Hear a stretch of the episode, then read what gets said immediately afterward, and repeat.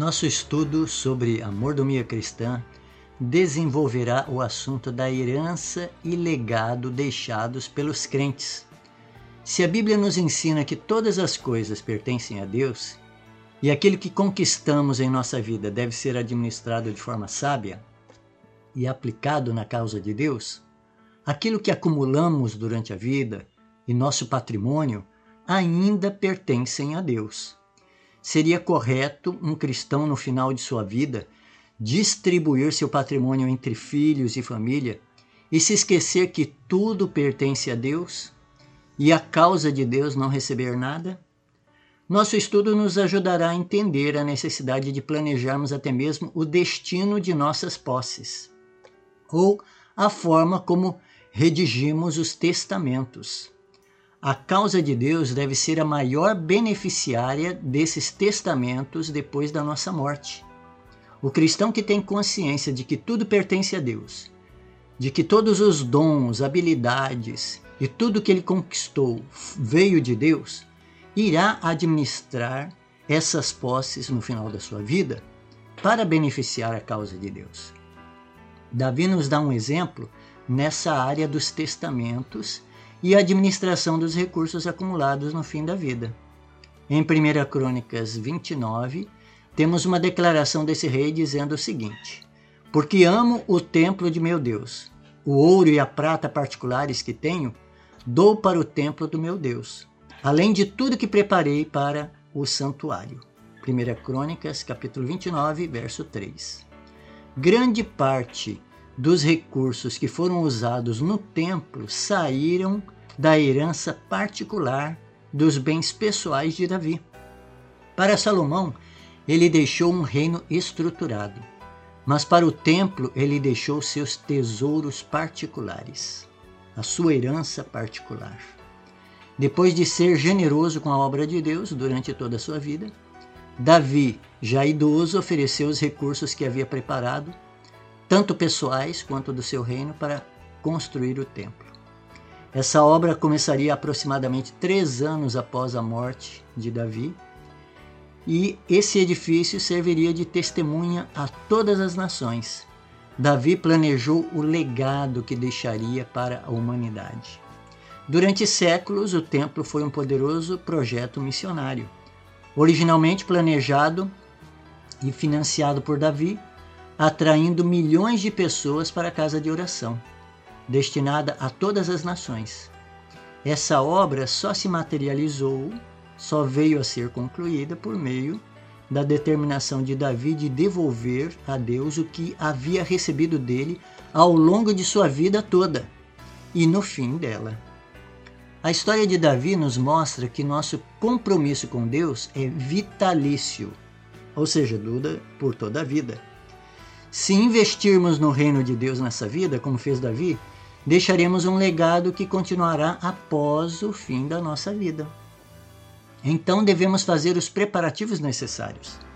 Essa tarefa pode envolver a organização dos nossos bens e a capacitação dos nossos herdeiros de tal forma que eles possam continuar a testemunhar de Cristo, depois que descansarmos das lutas dessa vida. Em termos práticos, o que a Bíblia nos coloca e que a Deus pertence é todas as coisas, até aquilo que acumulamos durante a vida. Pertence a Deus. E não podemos permitir que tudo que acumulamos como herança fique apenas para filhos e família. Nosso patrimônio no final da vida deve ser doado em parte para a causa de Deus, para a construção de igrejas, rádios, TVs, colégios, universidades, se fizermos como Davi, nossa vida terá sido de utilidade. Mas se procedermos como o mundo, nossa vida terá sido apenas de maldição. Muitas heranças e patrimônios são deixados para disputas entre família e depois desperdício, gastanças, farras, dissipação de um patrimônio que poderia ser bênção na causa de Deus. Mas acabou sendo motivo para a separação da família, brigas, inimizades e às vezes até fatalidades. Esse foi o caso do rico insensato, uma história contada por Jesus que provavelmente fosse uma história verídica, ali da época de Cristo. Se trata de um fazendeiro rico que, por ter sido muito bem sucedido na vida, planejou derrubar seus celeiros para construir outros maiores, e assim planejou parar de trabalhar e desfrutar a vida, descansando, comendo, bebendo e aproveitando a vida. Mas Jesus conta que no céu os planos eram outros. Deus disse a aquele homem: Louco, esta noite lhe pedirão a sua alma. E o que você tem preparado para quem será? Assim é o que ajunta tesouros para si mesmo, mas não é rico para com Deus. Lucas capítulo 12, verso 20 e 21.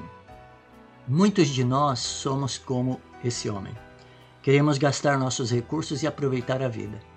Mas o cristão não age assim. O cristão irá usar o seu patrimônio para beneficiar a causa de Deus. Mesmo no fim da sua vida, ele planejará para que seu patrimônio seja doado para causas nobres. Isso é ser um mordomo bom e fiel para com Deus até o fim da vida. E nossos filhos e família, você pode pensar. O maior patrimônio que podemos deixar para os nossos filhos é a educação e o conhecimento do Evangelho. Preparar a eles para serem bons cristãos, bons cidadãos, bons profissionais, bons pais de família. O maior patrimônio que nós podemos dar, por exemplo, em termos materiais, é formar os nossos filhos em faculdades, universidades, a fim de que eles tenham os seus próprios recursos, não dependam dos nossos recursos. Se nossos filhos servirem à igreja, a causa de Deus, e forem missionários e espalharem o evangelho onde estão, teremos dado a eles a maior herança de todas. Abraão era um homem muito rico e no final de sua vida ele soube como destinar sua herança. Abraão planejou beneficiar a causa de Deus e a maior parte da sua herança foi destinada para a formação do povo de Israel, como Deus havia planejado. O livro de Gênesis diz que Abraão deu tudo que possuía a Isaac. Porém, aos filhos das concubinas que tinha, ele deu presentes e, ainda em vida, os separou de seu filho Isaac, enviando-os à terra oriental. Gênesis capítulo 25, versos 5 e 6.